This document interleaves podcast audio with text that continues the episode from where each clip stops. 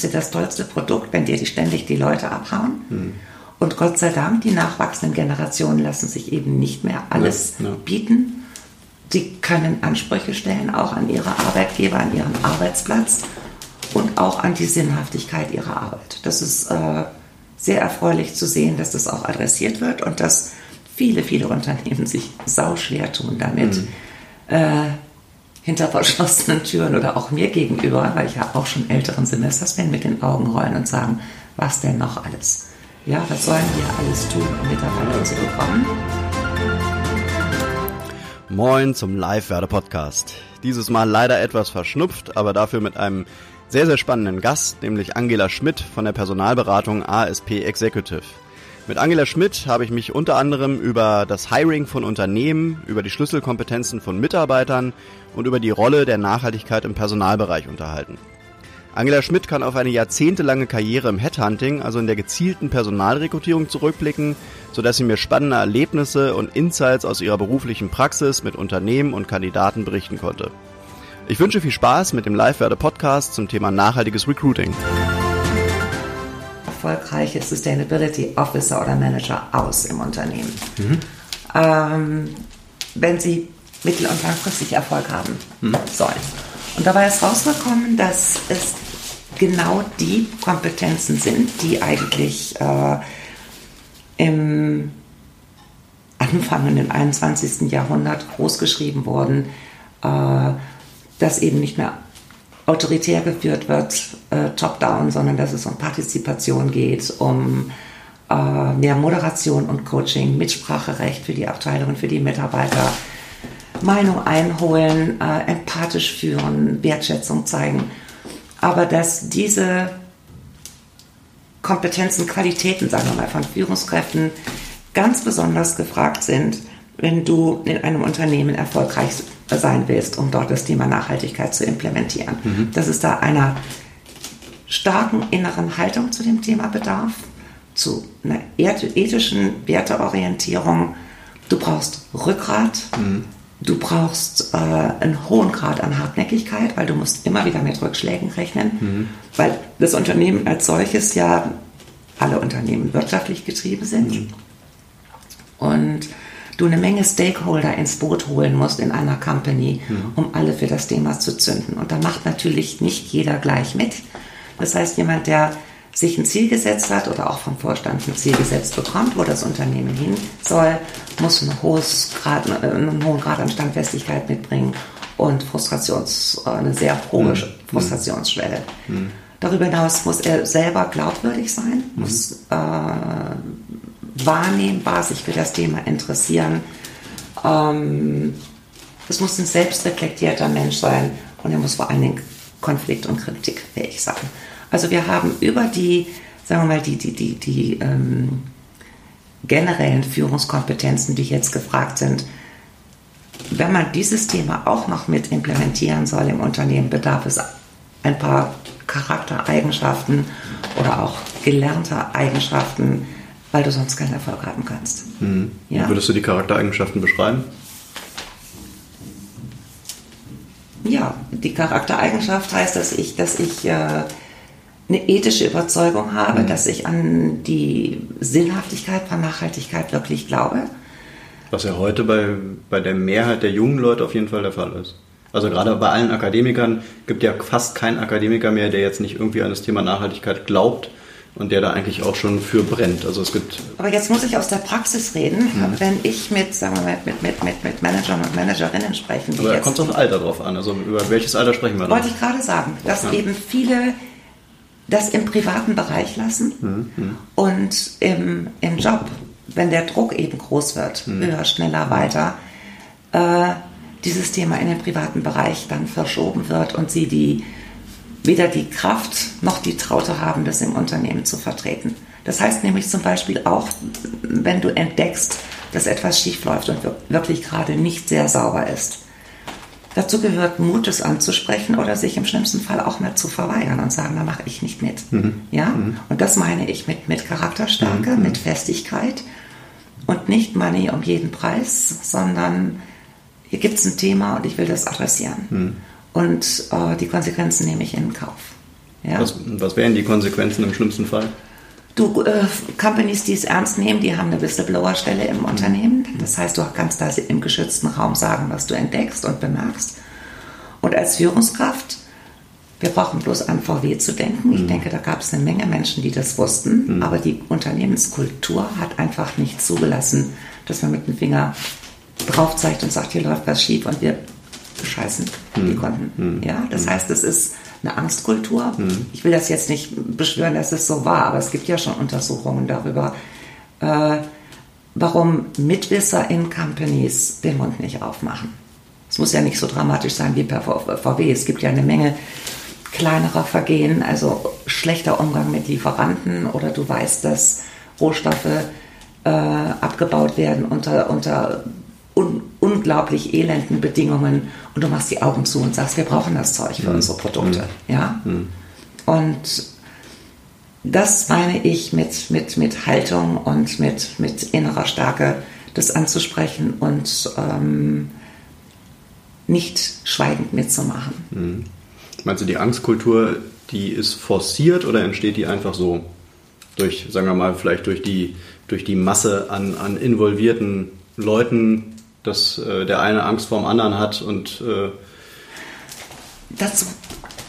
Weil das wäre ja fatal, sagen wir, wenn das Management wirklich so eine Angstkultur kultivieren würde. Ja. Das ist aber so. Ich ja? würde, ja, ich denke, dass Unternehmen, die so gesteuert werden, dass es nicht von heute auf morgen gekommen ist, sondern ein, ein jahrzehntelanger hm. Prozess hm. ist, hm. der sehr äh, hierarchisch ist. Hm. Äh, die, je höher du in die Hierarchie kommst, desto weiter weg bist du von der ähm, von der Fläche. Hm. Ähm, es gibt sie ja noch, diese alten Führungspersönlichkeiten, die, die völlig überrascht wären, wenn ein Bereichsleiter ihnen sagen würde, was sie, was sie vom Führungsstil halten, dieses hm. Vorstandes. Hm. Das heißt, es wird geschwiegen und, äh, und die äh, Führungskräfte erwarten Zustimmung.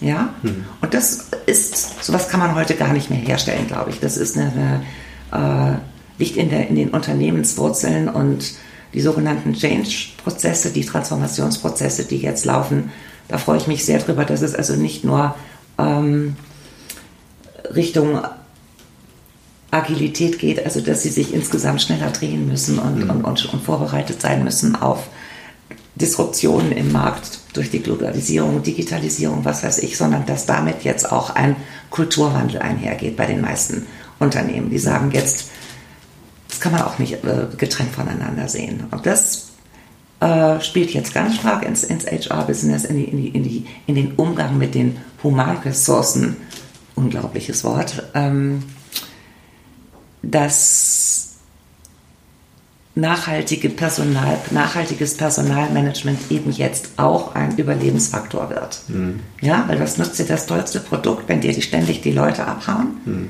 Und Gott sei Dank, die nachwachsenden Generationen lassen sich eben nicht mehr alles ja, ja. bieten. Sie können Ansprüche stellen, auch an ihre Arbeitgeber, an ihren Arbeitsplatz und auch an die Sinnhaftigkeit ihrer Arbeit. Das ist äh, sehr erfreulich zu sehen, dass das auch adressiert wird und dass viele, viele Unternehmen sich sauschwer tun damit. Mhm.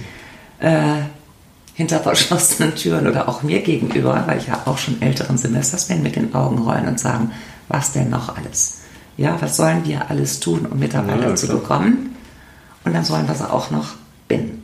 Und nur wenn du ein, ein gutes Retention Management hast, also auch wirklich etwas tust, dass die Leute gerne bleiben, mhm. dann äh, geben sie dir auch das Beste. Und das brauchst du einfach, um, um, um erfolgreich zu sein wirtschaftlich. Ja, was müsste ein Unternehmen tun, sagen wir mal, was jetzt schon wirklich Jahrzehnte am Markt ist, jetzt auf einmal feststellt, es muss sich irgendwie wandeln, ja? Kann ja nicht den ganzen Apparat von heute auf morgen zu 180 Grad drehen. Ja? Wäre es auch nicht mal authentisch, aber äh, letztendlich äh, und vielleicht das Management austauschen wäre vielleicht auch der letzte Schritt. Ja? Kannst ähm, du dir auch nicht erlauben. Na. Ja, also die meisten holen sich einen externen Berater. Hm. Dann geht es ganz lange in, in Beratungen. Äh, wo wollen wir eigentlich hin? Wie, wie wollen wir uns aufstellen? Was sind denn überhaupt unsere Werte? Stehen die noch? Glauben wir noch an die? Und müssen wir möglicherweise uns neu äh, unser Wertegerüst überdenken und neu definieren und dann, wie kommunizieren wir das? Und das kennst du sicher auch. dass es da wunderbare Tafeln gibt in den Foyers, wo die, wo die äh, Unternehmen seine, seine Vision und Mission formuliert. Und wenn du da jemanden fragst, der gerade zum Fotokopierer läuft, ob er die kennt, hm. dann kennt sie keiner. Dann kennt sie keiner. Ja. So, das heißt, du musst es spürbar, äh, das muss gelebt werden, hm. und das muss glaubhaft sein.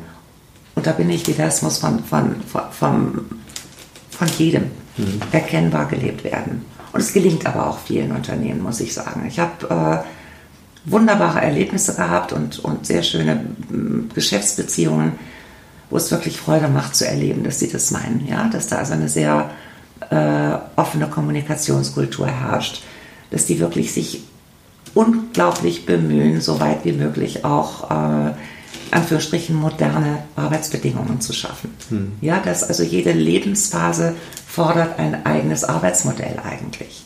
Ja, es gibt Zeiten, wo du es fast brauchst, von zu Hause aus arbeiten zu können, und wo mhm. das möglich ist, das mhm. zuzulassen und mhm. nicht kategorisch abzulehnen. Mhm. Es ist eine Frage von Vertrauen, eine Vertrauenskultur zu schaffen. Weil wirklich, ich glaube, ganz besonders in Deutschland haben wir es sehr häufig mit einer Misstrauenskultur ja. zu tun. Ja.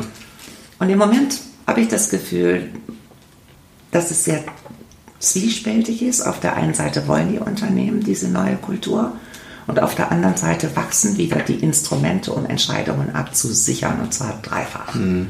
Nochmal prüfen und nochmal ein Externer drauf gucken. Mhm. Und jeder hat Angst, Fehler zu machen und äh, sucht nach, äh, nach Siegeln oder, oder, oder mhm. Beweisen dafür, mhm. dass er auf dem richtigen Weg ist.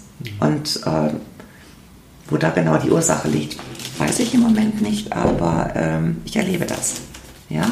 Dass ja, das dieses ähm, Erlauben, Fehler machen zu können, mhm. macht man. Mhm. Mhm. Und dass dann am Ende doch wieder eine Instanz dazwischen kommt, die jemanden die Entscheidung wieder abnimmt. Mhm. Wenn wir jetzt mal zu äh, deinem ähm, Hauptgebiet kommen, nämlich dem Executive Search, äh, mhm. kannst du das mal für die Hörer kurz erklären, was dahinter steckt? Vielleicht für, für all diejenigen, die es auch noch nicht gehört haben. Es gibt sicherlich also einige, die. Äh, Executive Search ist eine Methode, um eine Vakanz mit der optimalen Person zu besetzen. Ja, mhm. klassisches Beispiel: Eine Company sucht einen, sagen wir mal, Deutschland-Vertriebschef, mhm. weil der bisherige das Unternehmen verlässt oder weil man gemerged hat mit einer anderen Firma oder weil man mit dem jetzigen nicht zufrieden ist. Das soll es ja auch geben. Mhm. So.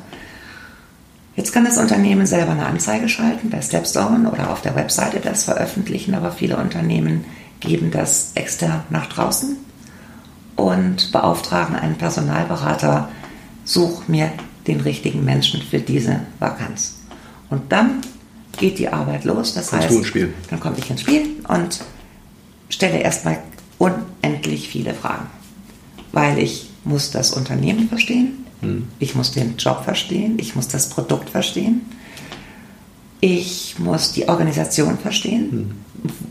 Wie ist diese Funktion eingebettet in der Organisation? An wen berichtet sie? Was sind die Stakeholder? Mit wem muss er ständig kommunizieren? Wie sieht der Markt aus?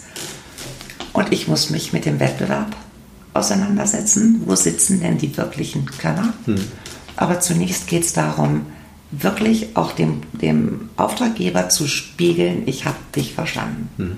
Und das ist ein wesentlicher Teil der Qualität, dass wenn du mir sagst, ich brauche einen Leiter Entwicklung oder einen Einkaufschef oder was immer, dass ich verstehe, was du suchst, was du machst und woran machst du fest, dass er, dass er ideal ist. Ja, ich muss wissen, was sind die Benchmarks, woran wird gemessen, ob jemand wirklich so passt, dass man davon ausgehen kann, dass diese Besetzung erfolgreich ist. So. Ähm, die Unternehmenskultur ist wichtig, weil es nutzt nichts, wenn ich jemanden jetzt nach den neuen Bildern, die wir alle im Kopf haben, suche und aber erlebe, dass das Unternehmen eben doch noch, sagen wir, 15, 20 Jahre hinterher ja, hängt, ja. weil es sehr autoritär geführt wird. Der Chef hat das Sagen. Das heißt, dir ist schon wichtig, dass du da wirklich einen authentischen Blick äh, bekommst und nicht jetzt da irgendwie dir irgendwelche Pamphlete durchliest, wo alles schön geredet Nein. ist, sondern. Ja. Nein, und ich, ich glaube, mir gelingt es auch äh, rauszufinden im Gespräch und durch das Sein dort im Unternehmen, mir ein Bild davon zu machen, wie dieses Unternehmen tickt. Mhm. Denn was nutzt das, wenn ich jemanden loseise in seiner Firma jetzt mit, mit, mit tollen Versprechungen, was für ein geiles Unternehmen das ist, ja, ja und was er gestalten kann, große, große Spielwiese und ähm, sehr selbstbestimmt arbeiten kann und die Atmosphäre ist gut und er stellt es ja doch dann schnell fest, wie es wirklich ist. Ähm, ich bin in der Garantie bei der Besetzung. Hm. Das heißt, wenn das schief geht, muss ich von vorne anfangen und zwar kostenlos. Das heißt, ich habe durchaus auch ein hohes Eigeninteresse daran, dass das zusammenpasst. Und schief, schief gehen heißt dann, du müsstest dann im Zweifelsfall einen neuen suchen, der dann auf die von, Position Von vorne an und, und, und, und bekommen wir das nicht mehr honoriert. Mhm. Ja, das heißt... Äh, und wie lange bist du deiner Garantie? Äh, in der Regel äh, während der Probezeit, aber äh, bei Unternehmen, die ich gut kenne, gehe ich auch ein Jahr. Ehrlich? Ja. Wahnsinn. Ja. Und zwar auch wenn der Kandidat, äh, auch wenn das Unternehmen sich trennt. Mhm. Ja, es sei denn, äh, es sind Gründe, die, die in der Organisationsform liegen. Also wenn, wenn, wenn, eine, wenn eine Business Unit geschlossen wird und, mhm. und diese Position ist einfach obsolet, dann ist es so, dann muss ich auch nicht neu suchen. Mhm. Äh, oder wenn vertragswidrig jemand nach Afrika geschickt wird und er sagt, ich mache das nicht, mhm, mhm. äh, dann muss ich nicht neu suchen. Aber wenn das Unternehmen mir sagt, mein Auftraggeber sagt, der kann das einfach nicht, mhm. ja, der, Sie haben zu viel rein interpretiert, Sie haben das nicht erkannt, er ist völlig überfordert, das mhm. passt nicht. Mhm. Dann muss ich sagen, okay, dann fange ich nochmal von vorne an. Das heißt, ich nehme diesen ersten Schritt sehr ernst, bin sehr, sehr, sehr gründlich und äh, gebe dann ein, ein, ein, ein, ausführliches Stellenprofil zurück und stimme das mit dem Auftraggeber ab. Und mhm. erst wenn der sagt, Sie haben genau verstanden, was ich will, mhm. ich äh, schildere in dem Profil auch das Drumherum, wo soll es hingehen mit der Aufgabe, ähm, wer spielt noch mit. Mhm. Und dieses Profil wird dann später auch an Interessierte oder so nach ersten Gesprächen mit einem Kandidaten wird es auch verschickt. Mhm. Natürlich muss ich wissen, was darf er denn verdienen äh, wie sind die Entwicklungsmöglichkeiten und was gibt es noch? Ganz wichtig. Ähm, gibt es einen Betriebskindergarten? Mhm. Gibt es äh, E-Bikes mhm. vielleicht? Mhm. Äh, was tut die Firma zur, zur, zur Mobilität dazu? Mhm. Oder wie sind, wie sind denn die, wie ist das Gesamtpaket, sagen wir mal? Ja? Mhm. Und äh, ich berate auch und sage, wenn das und das nicht so gar nicht drin ist, was kann man stattdessen bieten? Mhm. Einfach, es ist ja so, die, die, die, die, die meisten Unternehmen, ähm, es ist nicht mehr so einfach, den richtigen Menschen zu finden. Wir haben einen äh, Arbeitnehmermarkt, mhm. auch in den, in, den, in den Führungsetagen. Und mehr und mehr ähm, können, können ähm, Führungskräfte und, und, und mittlere Führungskräfte sagen, also wenn das und das nicht äh, gegeben ist in der Company, dann interessiert es mich nicht. Mhm. Ja? Mhm. Über welchen, ähm, welche Zielgruppe sprechen wir da? Ähm, wer sind so deine typischen Kandidaten? Also was haben die für eine, für eine Vorbildung? Äh, sind wahrscheinlich alles Akademiker? Wie viel Berufserfahrung haben die? Also sagen wir, dass das, das Gros sind, sind äh, Menschen mit etwa 15 bis 25 Jahren äh, äh, Berufserfahrung mhm. nach dem Studium. Ja, okay. muss man gerade überlegen, gibt es auch.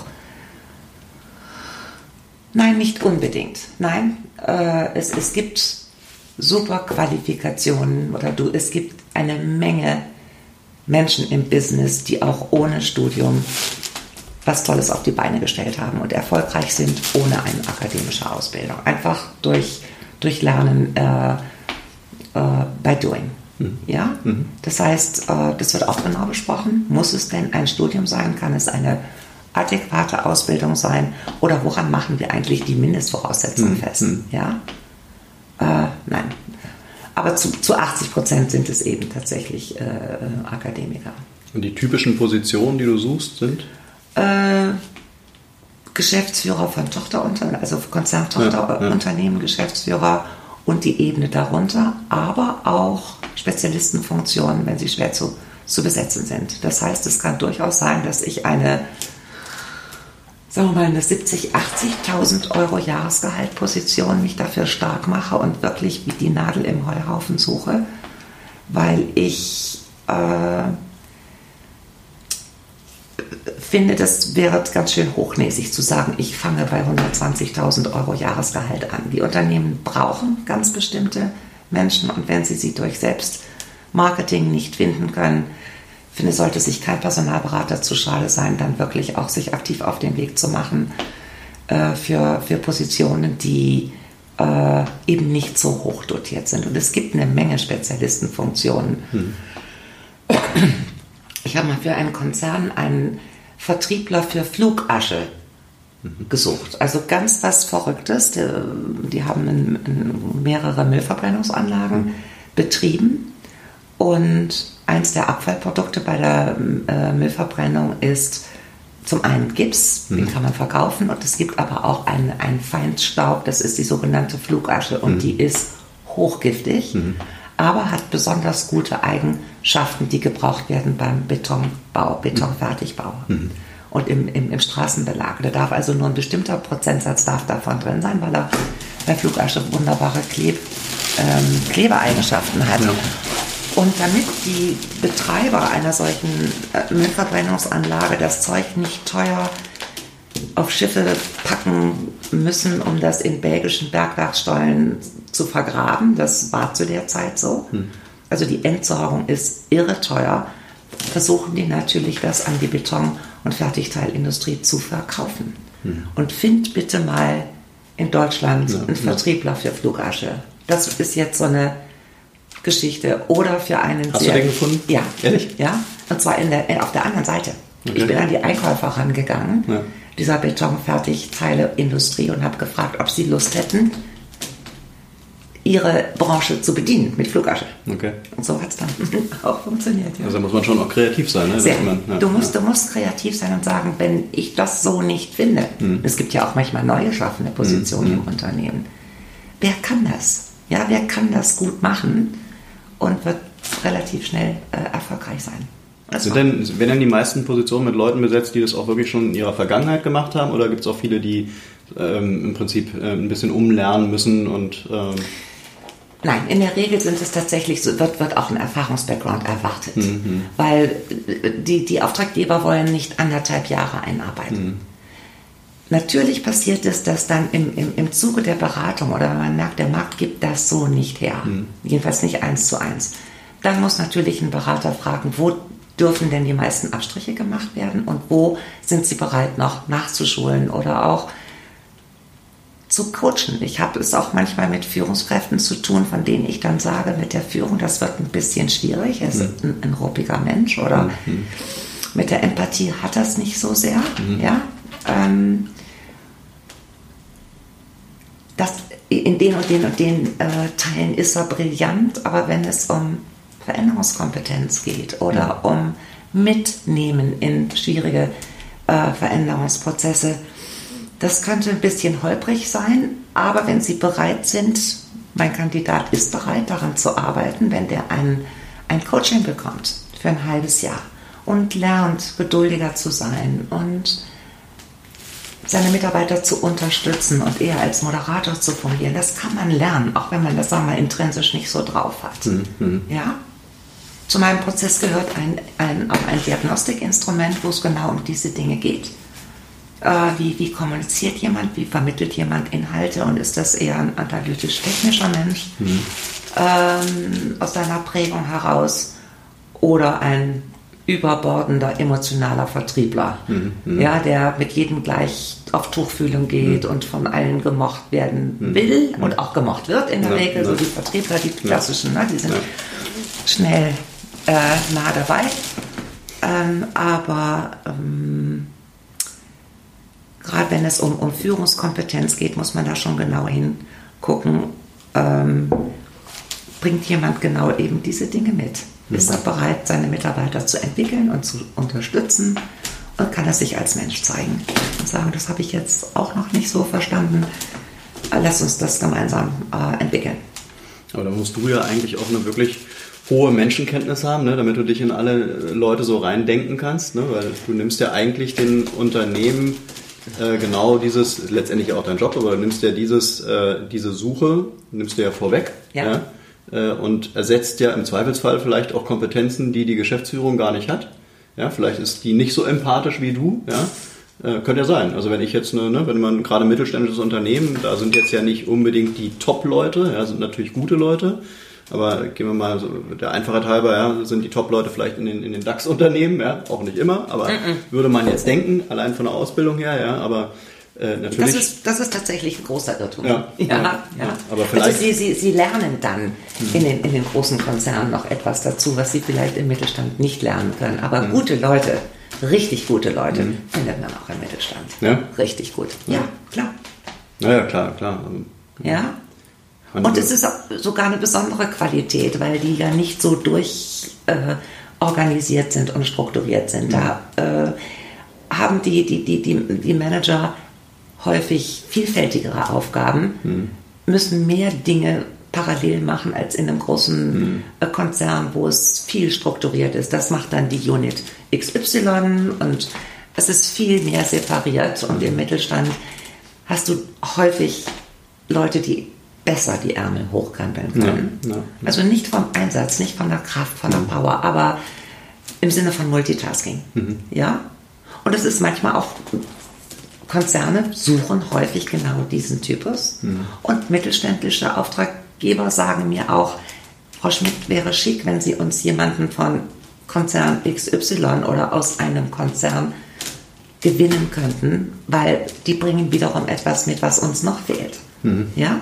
Mhm. Und ähm, also dafür, dazu gibt es, glaube ich, keine, keine Pauschalurteile mhm. äh, oder Meinungen. Wie, ja. wie, wie, machst du dein Recruiting? Könnte man ja jetzt denken, du musst jetzt in, in 1000 äh, Rudervereinen und, und Golfvereinen sein, damit du an die richtigen Leute rankommst? Oder? Also die, die, die, die Niederungen der, der, des, dieses Geheimnis werde ich, werde ich dir jetzt nicht erzählen. Schade. Aber, also natürlich haben die Social Media die Suche hm. sehr erleichtert. Hm. Als ich angefangen habe, gab es noch nicht mal Handys, hm. glaube ich. Doch, so die ersten kiloschweren Hobel mit einem riesen Koffer hinten im Auto, das gab es schon. Aber du konntest keine, keine Personensuche machen im hm. Internet. Das heißt, man musste schon sehr geschickt in die Unternehmen hinein telefonieren, um rauszufinden, wie heißen denn die potenziellen Ansprechpartner, als das losging, ja, mhm. das, als, als, als in Deutschland diese Methode aus USA hier, hier rüberkam, das war mit riesen Empörung verbunden, mhm. weil das Monopol auf, auf, auf Stellenbesetzung hatte die Agentur für Arbeit und dieses Abwerben irgendwo mhm. mhm. war extrem verpönt. Mhm. Ja? Und es hat auch, auch ähm, Prozesse gegeben, wo Unternehmen gesagt haben, Finger weg von meinen Leuten. Ja? Und das hat sich natürlich sehr, sehr, sehr, sehr verändert. Das heißt, äh, aber immer noch gibt es Fälle, da findest du den richtigen nicht im Netz. Und dann musst du schon rein telefonieren und geschickt fragen, um zu erfahren, wer der Crack für die Entwicklung von Speicherprogrammierwarensteuerung ist. Oder ähm, den besten Aromenentwickler für Raumduft. Und den findet man dann bei Companies, die auch, ähm, sag mal, wie nennt man das denn?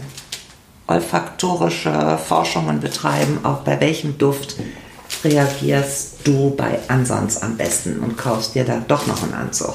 Mhm. Gibt es also unglaublich spannende Unternehmen und äh, das macht natürlich auch viel Spaß zu, zu lernen, was man heute herstellen kann mhm. und, und wie, wie, wie wie tricky das manchmal ist, aber auch, äh, was für sensationell schöne Produkte es gibt und die in der Mache sind. Mhm. Also sehr spannend. Und würdest du sagen, dass, ähm, ähm, dass jetzt Kandidaten gut daran tun, wenn sie beispielsweise bei Xing und bei LinkedIn sind und das Profil auch pflegen? Weil irgendwann könnte ja mal jemand wie Unbedingt. du kommen. Unbedingt. Ja? ja, natürlich. Ja. ja. Das, das sollten sie machen, wenn sie ähm, sichtbar sein wollen. Mhm. Ja. Ich habe ja auch ein paar Jahre mal ähm, fünf Jahre lang ähm, Outplacement-Beratung gemacht mhm. als äh, Leiterin Norddeutschland für ein amerikanisches Unternehmen und habe dort ähm, Führungskräfte in der Beratung gehabt, die die Company verlassen mussten, äh, weil die Units geschlossen haben oder sich von Produkten getrennt haben, sodass die Stelle überflüssig war. Oder es waren Expats, die wiederkamen nach fünf, sechs Jahren Südamerika und äh, das Unternehmen hatte keinen Platz mehr für die. Ja. Ähm, da hat es bei der Ansprache daran, also dass die gefunden werden konnten, daran gehapert, dass die nicht findbar waren, weil sie mhm. ihr Profil oder sie hatten gar keins. Mhm. Ja? Und man kann das ja einstellen, ob man auf Jobsuche ist. Das sollte man natürlich nicht tun, wenn man nicht wirklich auf Jobsuche ist. Mhm. mhm. Die Arbeitgeber schauen ja auch rein in die mhm. Profile mhm. ihrer Mitarbeiter, machen uns nichts vor. Aber das zu pflegen und sagen, das mache ich gerade und bei den Kenntnissen vielleicht ein paar besondere Skills reinschreiben. Wenn man bestimmte IT-Kenntnisse hat, tut unbedingt gut. Oder bestimmte Verfahren kennt. Äh, man kann ja Nein sagen, weil wenn, man, wenn, man, wenn angeklopft wird, wollen wir mal sprechen. Hm. Dann reicht ja ein freundliches Nee, danke, gerade mal nicht. Hm. Ähm, dann ist es gut. Hm. Ja? Aber ich würde immer empfehlen, äh, bei, diesen, bei diesen einschlägigen äh, Media sich, sich äh, zu zeigen. Und was gibt es alternativ noch oder, oder additiv zu, zu den beiden Mo Modellen? Für, wenn du selber eine Stelle suchst? Nee, jetzt für die Kandidaten. Also auch wenn man jetzt ähm, vielleicht nur passiv suchend ist, aber was kann man noch machen, außer jetzt bei LinkedIn zu sein? Unbedingt sich, sich mit, mit, mit den Branchen befassen, die, die man spannend findet. Mhm. Das würde ich immer empfehlen. Also wenn wir jetzt über, über jüngere Leute sprechen, die sollen Unternehmen suchen, die, die ähm, tolle Sachen machen und sich initiativ bewerben. Mhm. Und zwar nicht warten, bis die auf der Webseite eine Stelle ausschreiben. Wir suchen bis möglichst bald und so weiter mit einer genauen Beschreibung einer, einer Aufgabe, sondern umgekehrt äh, sich anschauen, was machen die, Mensch, finde ich spannend, das hat Zukunft, da möchte ich gerne mitmachen mhm. und sich genau so dort melden. Mhm. Kann ich, das kann ich, habe ich bis jetzt gemacht, ich würde gerne bei euch mitspielen, wachsen, mhm. entwickeln, mhm. Äh, möchte Teil der Community sein, äh, gibt es was für mich zu tun. Und mhm. so entwickeln sich wunderbare Dinge häufig, ja, mhm. weil bevor ein Unternehmen wirklich nach draußen geht und das adressiert und sagt so, wir haben jetzt ein Stellenprofil gebaut und wir wissen genau, was wir suchen, ist ja auch ein Überlegungsprozess. Wie mhm. wollen wir die Stelle auskleiden? Mhm. Wo wird sie hierarchisch oder organisatorisch eingebaut? Wer soll sich, wer soll der Vorgesetzte sein? Und wenn du als äh, neugieriger, wacher, gut ausgebildeter Mensch in mhm. so eine Situation reinkommst in einem Unternehmen. Das habe ich also hundertmal erlebt in all den Jahren, dass Unternehmen sagen, Mensch, der könnte das doch machen. Und dann wird die Position gemeinsam mit diesem mhm. neuen Mitarbeiter okay. definiert. Mhm. Ja, und der bringt dann häufig noch Ideen mit und sagt, man könnte noch dies und dies und dies mhm. machen. Also ich würde sagen, passive Suche ist auch warten, bis, bis irgendwas ausgeschrieben ist. Das ist ziemlich passiv. Mhm. Ich würde mhm. jedem sagen, geh aktiv auf den Markt zu, guck dir die Websites an, guck, was du kriegen kannst an Informationen und du findest x Unternehmen, wo es einfach prickelt, wo du mhm. sagst, die machen, die machen was Tolles. Mhm. Und das muss nicht Google oder Xing sein hier in Hamburg. Mhm. Oder also wirklich mal eine Initiativbewerbung hinschicken, gucken, unbedingt. was zurückkommt. Ja. Und, und es, gibt, es gibt auch sehr gute, äh, äh, ich will nicht sagen Lehrbücher, aber man findet im Netz eine Menge gute Sachen zu Initiativbewerbungen. Mhm. Wie präsentiere ich mich? Mhm. Ja?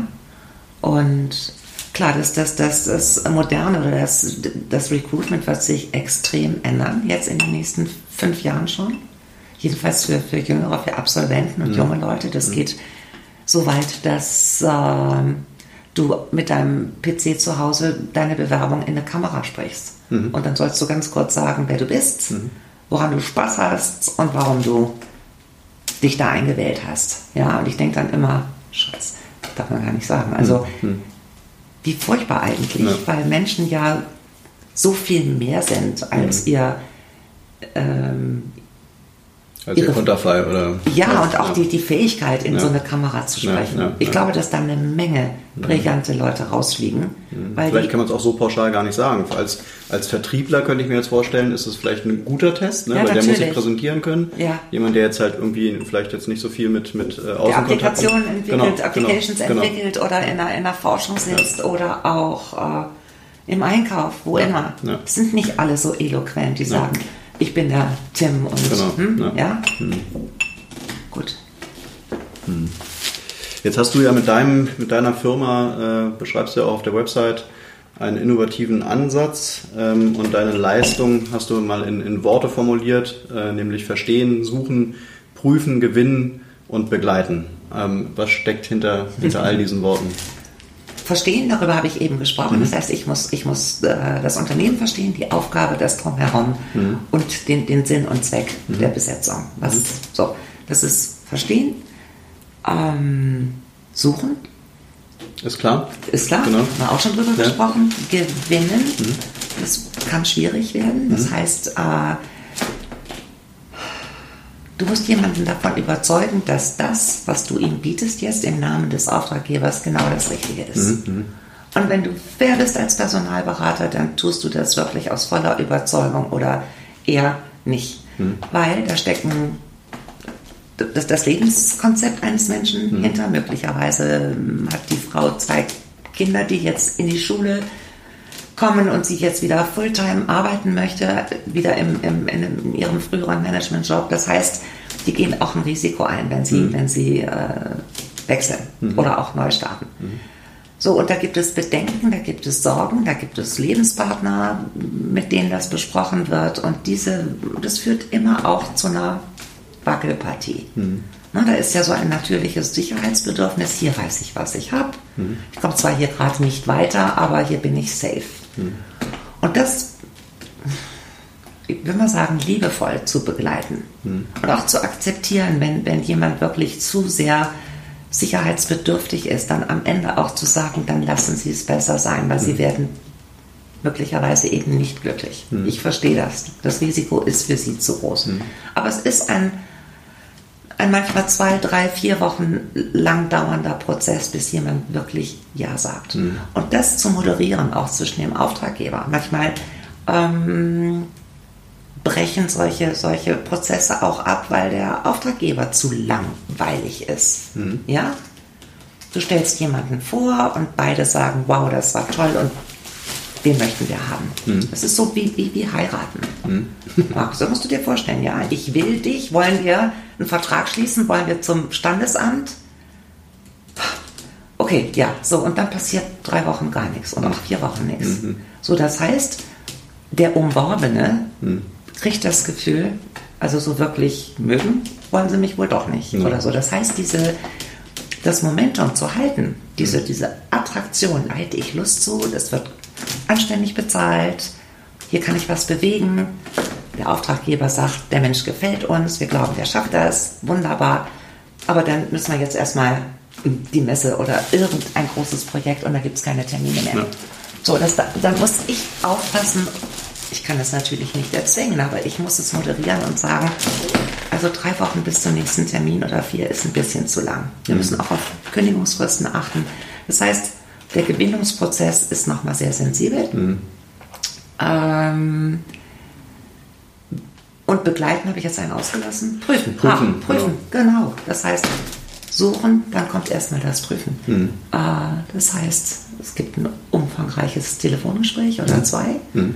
Dann kommt ein Diagnostikinstrument, wo es um unsere intrinsischen, intrinsischen Motivatoren gibt. Was das Diagnostikinstrument ist im Prinzip dein eigenes, ne? dieses Sustain. Nein, nee? das, das, das Instrument ist ein Instrument, was, ich seit, was es seit über 50 Jahren gibt. Okay. Das ist der Predictive Index, der PI. Das mhm. ist ein, ein, ein Testverfahren, um herauszufinden, was triggert uns, wenn wir arbeiten. Mhm. Was, was motiviert uns? Was brauchen wir für ein Arbeitsumfeld und für Arbeitsinhalte, um uns voll entfalten zu können? Das mhm. kann man mit, dem, mit der gleichen Methode auch äh, den Arbeitsplatz erstmal äh, beschreiben. Dann gibt es ein Idealprofil äh, und der, der Persönlichkeitstest äh, zeigt ich bespreche das natürlich auch mit jedem Gesprächspartner, dass dieser, dieses Ergebnis wird, wird gefeedbackt. Mhm. Ähm, dann weiß ich schon mal, wie jemand, äh, aber, aber eher mm, analytisch, technisch, detailgenau ist, äh, mm, anspruchsvoll an die, an die Qualität der Arbeitsergebnisse. Wie kommuniziert er? Welches Arbeitstempo liegt da? Es gibt Menschen, die ähm, sehr gründlich sind, sehr stabil, aber die brauchen ihren festen Rhythmus. Und ja. wenn du den dreimal am Tag sagst, leg das mal zur Seite, was du da gerade machst, mhm. wir müssen das jetzt vorziehen mhm. oder können wir heute Abend alle bis um neun bleiben, kriegen die Schnappatmung. Ja, die ja. brauchen mehr Stabilität. Und dann, wenn ich weiß, dass diese Aufgabe mit ganz viel Dynamik und Wechsel und Trubel verbunden ist, mhm. dann würde ich im Gespräch dann nochmal fragen, wie gehen Sie denn mit solchen Situationen um? Es gibt Menschen, die können das wunderbar kompensieren, weil die dann abends noch zwei Stunden angeln gehen, ja, mhm. sagen wir mal, oder einen Ausgleich schaffen. Aber ich erkenne dann auch in, in dem persönlichen Gespräch, dass Leute genau unter diesen Situationen häufig ziemlich leiden, weil sie nicht dazu kommen, ihren Arbeitsrhythmus zu leben. Also ich glaube, das würde jetzt Stunden füllen, wenn ich jetzt zu diesem psychologischen Instrument was sagen würde, aber es ist ein, ein wichtiger Teil. Ist denn für, den, für, für die Kandidaten ist dieses Instrument äh, einsehbar und kann man sich darauf vorbereiten? Oder? Muss, um Gottes Willen sollte man auch nicht, weil das sollte ist man nicht, damit nein, verfälscht. Und, und, ja. und, und äh, er ist hochvalide. Es hat tausend Versuche gegeben, den zu, zu, zu äh, manipulieren und ein bestimmtes Ergebnis zu erreichen. Und das ist nicht mal von einer Elite-Studententruppe am, am äh, MIT ja. äh, gelungen. Nee, kriegst du nicht hin frag mich jetzt nicht nach den mathematischen Basisdingen, ich weiß es nicht, aber der PI ist schon ein, hm. ein super gutes Tool. Es gibt eine Menge gute und in Deutschland ist er inzwischen sehr verbreitet, jetzt so in den letzten 20 Jahren. Und wer, wer macht den genau? Machen das alle Personaler oder? Nein, die Unternehmen kaufen, kaufen solche äh, äh, Tools ein. Es gibt den Buchumer Inventar, den ja. BIP, es gibt den PF16, den Scan, den Insight. Also es gibt, glaube ich, so acht bis zehn geläufige und der Predictive Index ist einer davon. Und das Schöne ist, der ist in einer Viertelstunde ausgefüllt. Mhm, okay. Ja, und er, er äh, ist ein, ein super Instrument, um wirklich in ein persönliches Gespräch zu kommen. Das heißt, da legst du dem, dem Kandidaten die Grafik, vor, die, die Grafik, Grafik vor. und erklär sie ihm. Mhm. Und ich mache das jetzt schon so lange, 15, 15, 17 Jahre mit dem PI und ich habe noch nie erlebt, dass jemand mit seinem Ergebnis nicht einverstanden ist, weil es gibt eben kein Gut oder Schlecht aber wenn ich dann feedbacke, so und so haben sie sich selbst beschrieben, dann nicken und sagen, wow, und das alles in zwölf Minuten. Wie, wie, wie, kann dieses Instrument das rausfinden? Also, ne? ja? Mhm. Und dann kann ich natürlich auch zu den Anforderungen der Position kommen und sagen, hm, äh, in dieser Abteilung geht es wild zu. Mhm. Ja, die ist hochdringend oder ich habe einen Kunden, der, da geht es um Obst und Gemüse. Das ist unglaublich schnell verderblich. Das heißt, das ganze Business ist ja. hochdrehend. Mhm. Ja? Und wenn jemand eher äh, stabile Rhythmen braucht und morgens weiß, was er im Laufe des Tages zu erledigen hat, dann ist er in so einer, wir, in so einer Aufgabe, wo es um, um, um Warendisposition geht kriegt er, wie gesagt, dann, dann, dann, dann kriegt er Herzler was dann. Und das kann man diskutieren und das tut mhm. nicht weh. Wird mhm. ganz anders, wenn ich jemandem sage, ich glaube, sie passen nicht. Mhm. Ja? ja? Weil die sehen ja, sie, sie, sie, sie haben das ja so angekreuzt und mhm. sich so geschildert. Mhm. Mhm. So. Und zum Prüfen, sagen wir, das ist die, die Aufteilung zwischen Fachkompetenz, die muss ich natürlich, soweit ich das kann. Aber das ergibt sich aus der Erfahrung und aus dem Gespräch wo sind sie erfolgreich gewesen, wo sind sie schon mal gescheitert, was hat nicht funktioniert, wie hat die Ausbildung ausgesehen, was haben sie in diesem und jenem Weiterbildungstool gelernt, haben sie es schon mal angewandt. Also das sind tausend Fragen, die man stellen muss auch mhm. und natürlich aus der, aus der Praxis äh, sich berichten zu lassen, um, um rauszufinden, ob jemand das, was gefordert wird an Kompetenz, ob er das mitbringt. Mhm.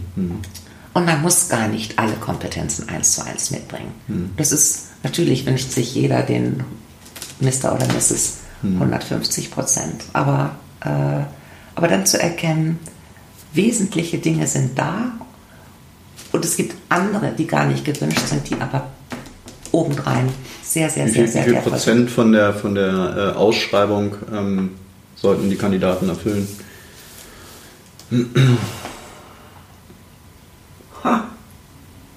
Im Idealfall 100, aber 80 Prozent würde ich sagen, mhm. ja. Und du musst als Berater das auch benennen. Mhm. Die 20 Prozent, die nicht da sind, solltest du ganz klar benennen und dann aber begründen, warum du dennoch eine Empfehlung gibst. Mhm. Ja, weil eben die anderen Dinge so wertvoll sind und die wesentlichen Dinge da sind.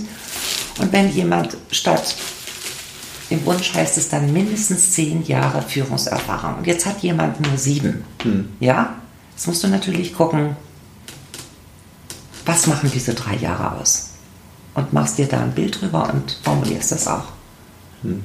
So, und wenn du den, den, den, den, deinen Kandidaten überzeugt hast von der Position und, und von den, von den, ähm, von den Benefits, die damit verbunden sind, ähm, und, und, und ich vom Kandidaten überzeugt bin, dann hole ich mir auch die Erlaubnis, wollen wir, soll, darf ich sie mit meinem Auftraggeber zusammenbringen? Ja, bitte gerne.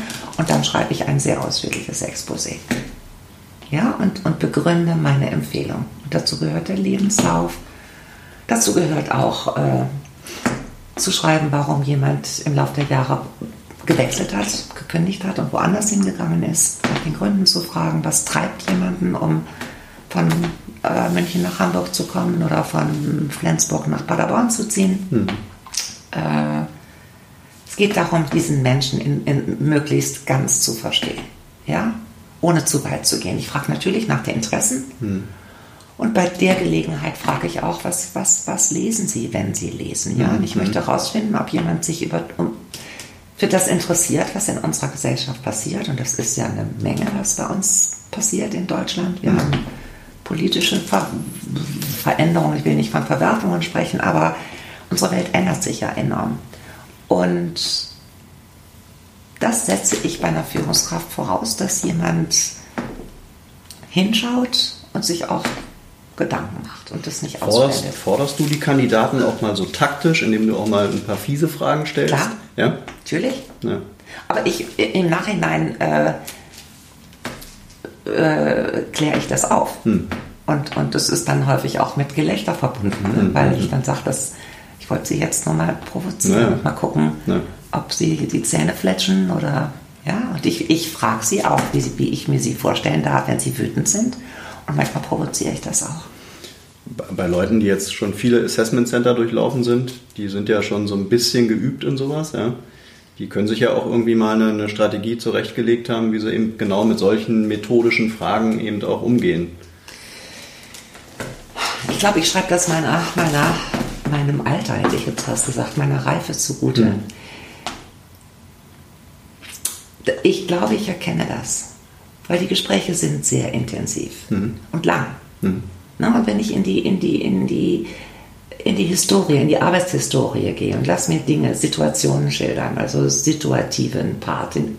Der biografische Teil ist mhm. wichtig. Lass mir erzählen, warum er überhaupt diesen Studium, äh, das Studium gewählt hat und äh, wie die Geschwistersituation war. Wer, wer, wie, was haben ihre Eltern gemacht? Hat sich jemand in das Studium geschubst? War das eine Leidenschaft? Und am tollsten sind natürlich Lebensläufe, die, die auch mit Brüchen verbunden sind. Mhm. Ja, wenn jemand dreimal sich selbstständig gemacht hat und gescheitert ist als junger Abiturient, dann mit, mit, mit 21 die erste Pleite, Surfschule in Hawaii, mhm. die zweite Pleite drei Jahre später mit seinem Bruder eine riesen Blumenkette aufgezogen und dann noch irgendwas.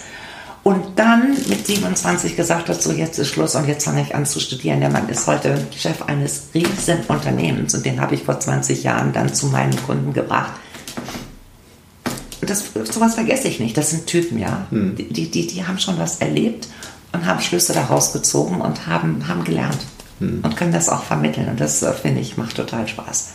Das ist ein Praxisfall, den hattest du wirklich. Ja. ja. Mhm. Hm. Ähm, um mal so ein bisschen den, den Schwenk noch zur Nachhaltigkeit hinzubekommen. Ja. Äh, du hast dich ja auch auf, auf nachhaltige Unternehmen spezialisiert. Ähm, oder willst zumindest auch Unternehmen erreichen, die für die halt Nachhaltigkeit eine große Rolle spielt. Ja. Äh, jetzt wissen wir beide aus der Praxis, dass natürlich das Thema Nachhaltigkeit immer noch schwierig ist. Ne? Also man, man äh, viele Unternehmen sind gerade im Wandel, äh, die wenigsten haben es schon wirklich seit 10, 20, 30 Jahren äh, implementiert. Das ganze Thema ähm, wo wird es in Zukunft hingehen? Also was kann man als Kandidat machen, was kann man aber auch als Unternehmen machen, damit man sich irgendwie auf dem Thema äh, einigt und dass, dass auch wirklich die richtige, dass ein gutes Matching stattfindet. Ja? Zwischen, Matching zwischen? Zwischen Unternehmen und, und Kandidaten. Also gerade jetzt die Leute, die jetzt heute an, an der Universität ausgebildet werden, äh, die, die einen Schwerpunkt Nachhaltigkeit hat ähm, und Unternehmen, die jetzt sagen, okay, für uns spielt Nachhaltigkeit eine große Rolle. Wie matcht man diese Kandidaten richtig? Weil eigentlich passen die ja super zueinander.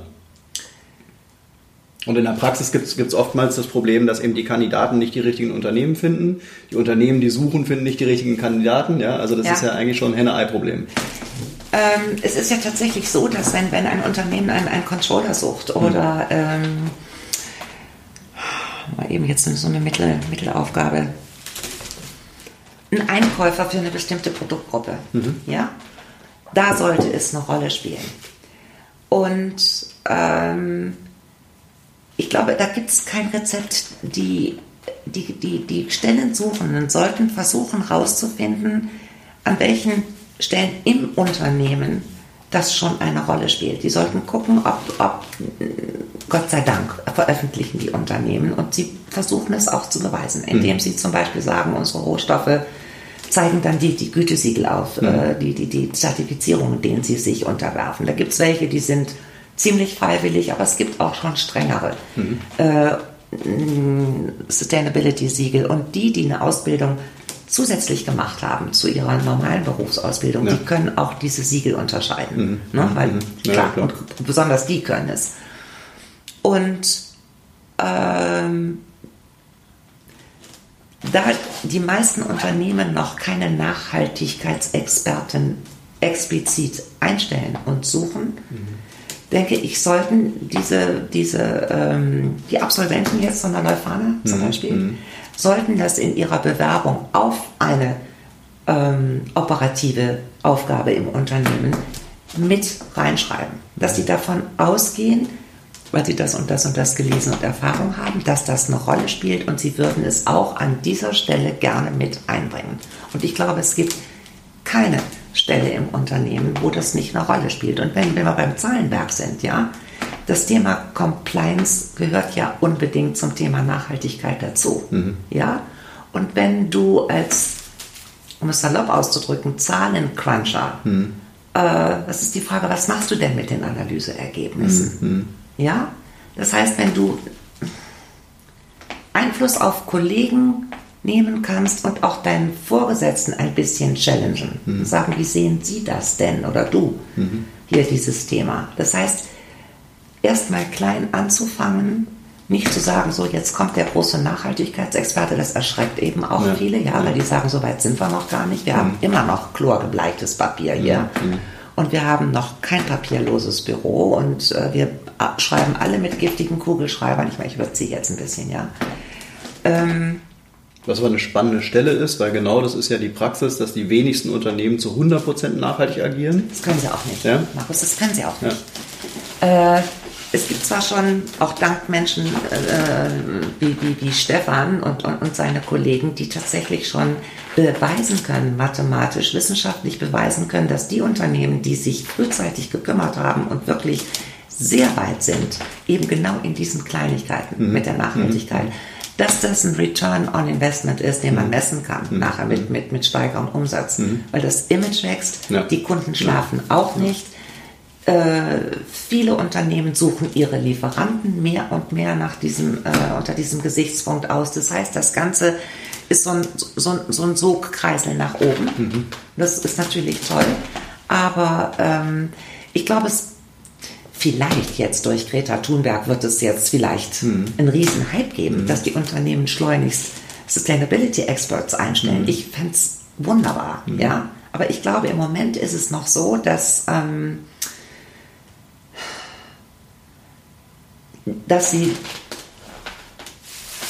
ihre, ihre, ihre, ihre, ihr Mittelmanagement und auch, auch, auch äh, untere, wenn ich das so sagen darf, Positionen mit Leuten besetzen, die gerne das mitbringen können und auch Know-how, aber hoffen, dass die nicht zu drängend und zu fordernd sind. Mhm. Ja, und sagen so, jetzt komme ich und jetzt erzähle euch mal, was hier im Unternehmen alles schief läuft mhm. und was man besser machen kann. Mhm. Im Zweifel wissen die das auch schon, aber sind vorsichtig mit, dem, mit, dem, mit der Veränderung, weil das kostet tatsächlich bei manchen Dingen erstmal viel Geld.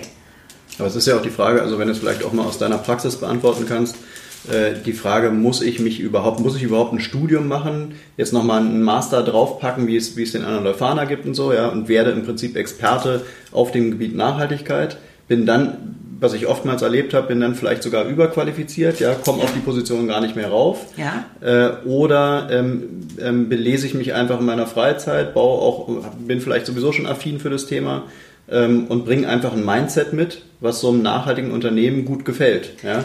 Weil wenn ich, wenn ich dieses Mindset gar nicht habe und die wollen ihren ganzen Laden wandeln, dann bin ich ja definitiv der Falsche, auch wenn ich die richtige Berufserfahrung habe. Ja. ja. ja.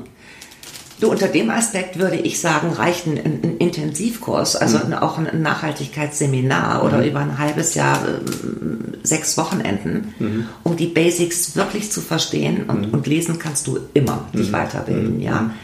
Ich ich möchte jetzt niemandem zu nahe treten, aber ich glaube, dieser Masterstudiengang, der lohnt sich wirklich für die, die dann Vollblut-Nachhaltigkeitsexperten ja. ja. sein wollen. Mhm. Weil viele sind, das weiß ich eben aus den letzten Jahren, sind dann enttäuscht. Die mhm. sind voller ähm, Veränderungslust mhm. und sie sehen, was möglich ist. Mhm. Und sie möchten gerne sich mm, einbringen in Unternehmen und haben dann, sind dann frustriert, weil sie keine Stellen finden. ja? ja? ähm, es, es, es, gibt eben nicht so viele DMs oder, oder ähm, Alberto, wie heißt denn? Na, die, die, die, die, die, die, die ökologischen ähm, Produkte von, ja, ja. Hm. ja. Davon gibt es einfach zu wenig. Äh, ich habe mit einer, einer, einer jungen Frau Kontakt lange gehabt, die war erst bei ähm, im CSA-Bereich bei Bayersdorf mhm. Und ist dann zu DM gegangen, überglücklich, weil die sagt, das ist ein sensationeller Job. Und zwar haben die, was weiß ich, 250.000 Artikel gelistet mhm. und ihr Job äh, äh, bestand darin, die einzelnen, ob das äh, Seife, Parfums oder Kerzen, was, was es bei DM so alles gibt, zu gucken, entsprechen die den, den Standards, den Nachhaltigkeitsstandard und Standards und wenn nicht, sehr liebevoll die Lieferanten anzuschreiben. Wir möchten, dass auch ihr was tut. Wir möchten unseren Kunden nachhaltige Produkte liefern. Hm. Könntet ihr euch vorstellen, in den nächsten zwei Jahren eure, eure eigene Produktion umzustellen? Ja. Oder wir haben gesehen, euer Palmöl, was da drin ist, ist immer noch nicht aus nachhaltigem äh, Palmanbau.